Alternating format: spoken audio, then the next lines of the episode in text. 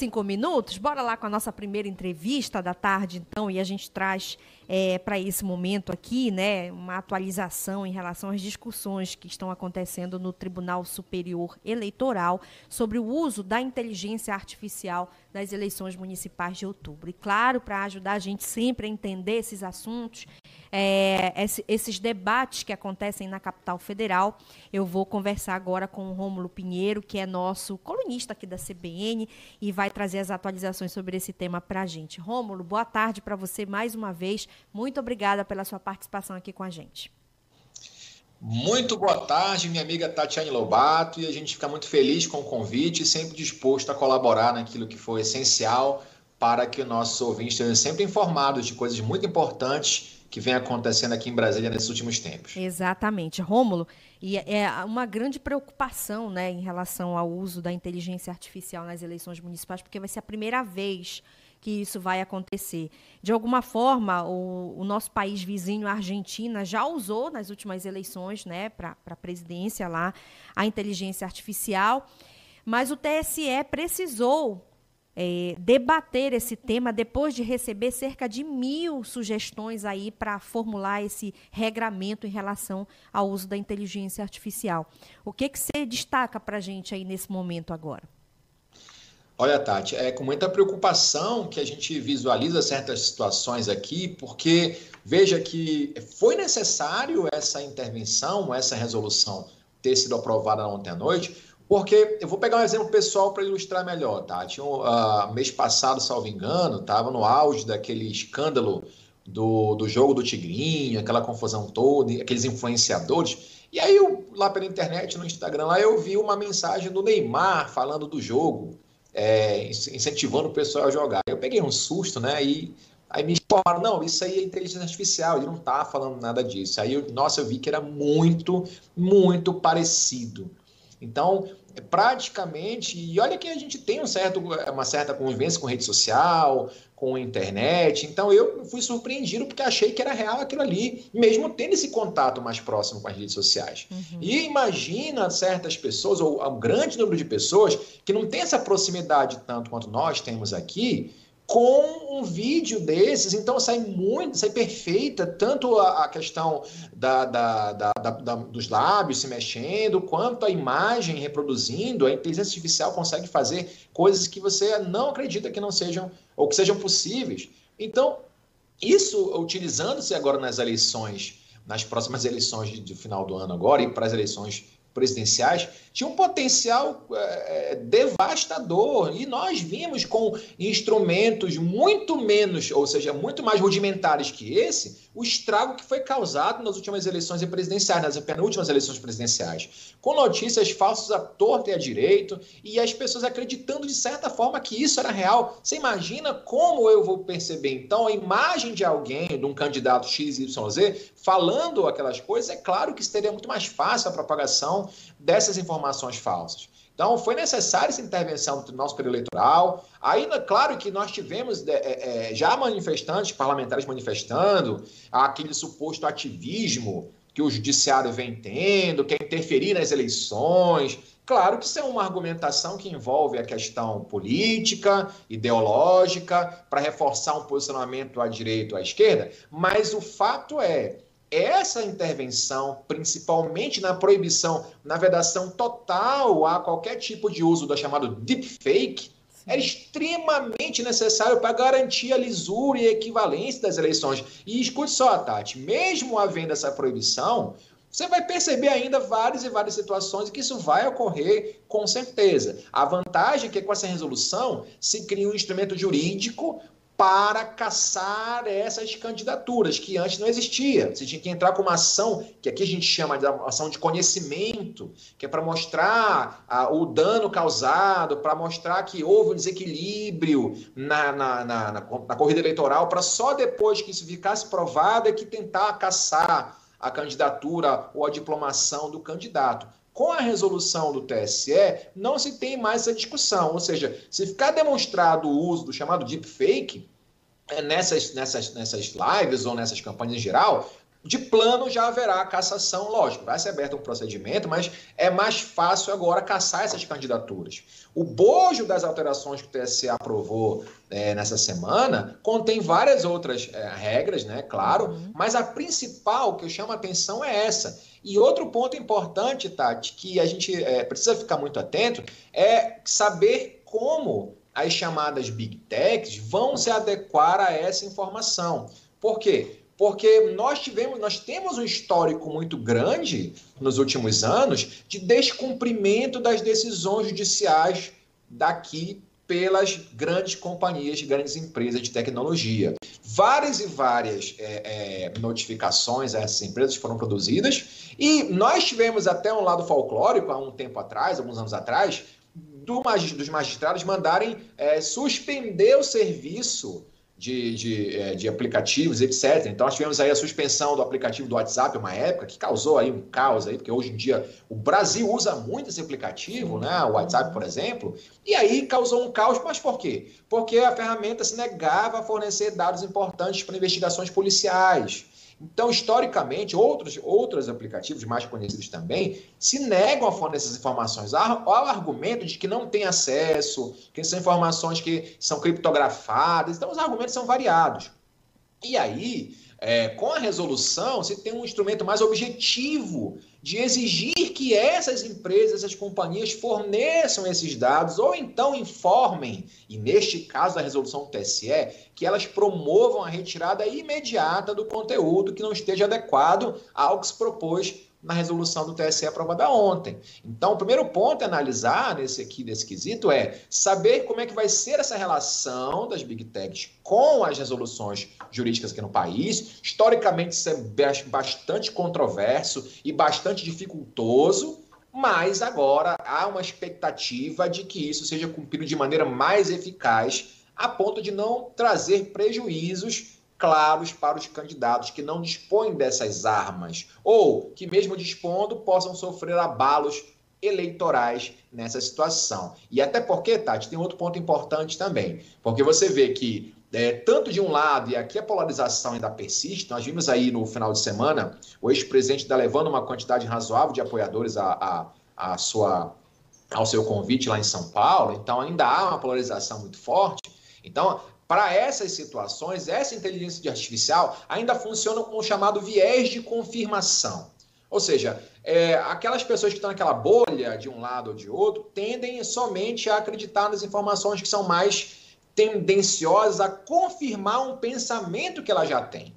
Então, essas, essas informações aí de deepfake, elas tendem a solidificar esse pensamento já é, fechado, extremista, que as pessoas têm de um lado ou de outro. E então não promove de nenhuma forma o debate de maneira mais civilizada. Aquelas pessoas que estão ali no meio termo, que não são extremadas de um lado ou de outro, tendenciosamente, com o uso indevido dessa, dessa inteligência artificial, poderão cair para um lado ou para o outro, porque é caso é, pode ser manipulado esse, esse vídeo ele pode levar a uma extremidade também. Então, esse risco que é presente, esse risco foi estudado, essa resolução, para deixar claro, não foi tomada de um mês para cá, foi feita uma série de estudos durante muito tempo, muitos meses. O, o, os ministros estudam essa composição já pelo menos há três anos de como isso poderia ser feito na prática. Foram feitas consultas públicas variadas para discutir esse tema até chegar na resolução de ontem, que, entre outras, dispôs sobre esses dois pontos principais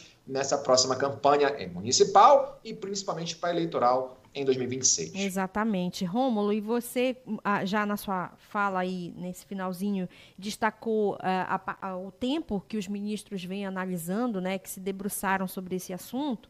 E é importante que se diga para o ouvinte da CBN que é, o TSE recebeu aí é, cerca de mil contribuições, e aí a gente está falando de advogados, de partidos, de especialistas, é, ou seja, de todas as correntes de sugestões sobre esse assunto. E exatamente essas sugestões elas foram resumidas e levadas aí para esse debate entre os ministros. Então é importante que se diga que há o olhar de todos os setores da sociedade para isso, né? Que esse regramento aí aprovado, portanto, pelo Tribunal Superior Eleitoral, é, vem de uma construção com a sociedade também, porque a partir do momento que você permite que os advogados, os partidos políticos, é, os especialistas, né, instituições colaborem com esse processo, você está construindo de uma maneira coletiva, né, Romulo?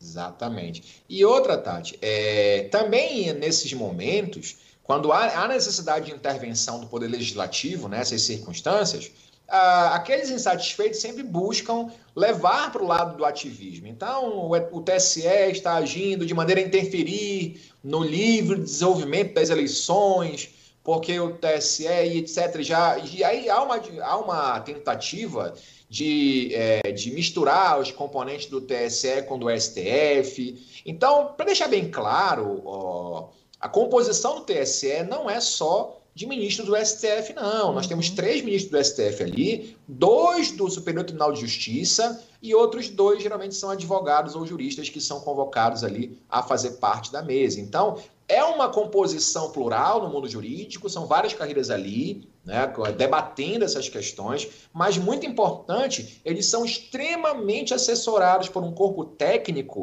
que apresenta relatórios, estudos e várias e várias consultas públicas para chegar nessas informações, para chegar nessas conclusões. Então, é, em outros países já se faz essa, essa restrição do uso da inteligência artificial. Não é uma coisa nova, não é uma coisa criada aqui no Brasil para prejudicar candidato A, B ou C, porque é sempre a mesma argumentação. É alguém com interesse escuso. E aí nós voltamos àquelas teorias da conspiração, de que alguém tem interesse em manipulação. Porque, Tati, você sabe que até mesmo hoje há aqueles que acreditam piamente que as, as eleições foram fraudadas o tal do código-fonte, que tem uma sala fechada, que alguém usa a internet para abrir a, o código e fazer as coisas. Ou seja, o TSE promoveu uma série, eu sou, eu sou é, é, testemunha do fato, o TSE convoca, geralmente pessoa aqui da cidade, para participar desses testes que eles fazem. As salas, eu entrei já numa delas, Tati. As salas são de vidro, você visualiza quem está ali dentro. Sim. Tem todo um teste. É claro, para quem está extremado, vai dizer que aquilo ali é uma farsa, que por trás eles fazem algumas coisas, mas é difícil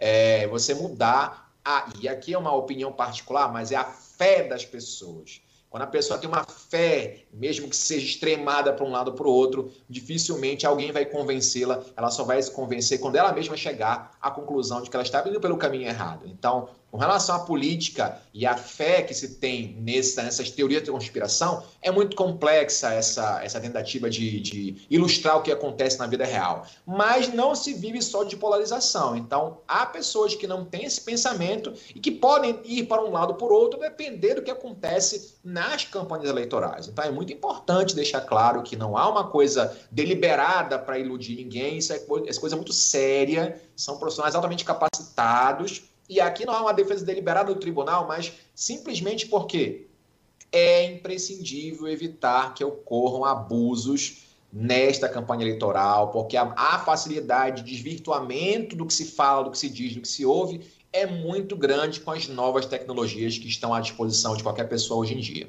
Perfeito. A gente vai para um rápido intervalo. Rômulo, peço que você continue conosco, porque eu vou trazer aqui alguns tópicos dessa resolução que foi aprovada pelo TSE ontem. A gente está conversando com Rômulo Pinheiro, colunista aqui da CBN, sobre esses regramentos aí aprovados pela pelo TSE em relação ao uso da inteligência artificial nas eleições municipais de outubro. Até já.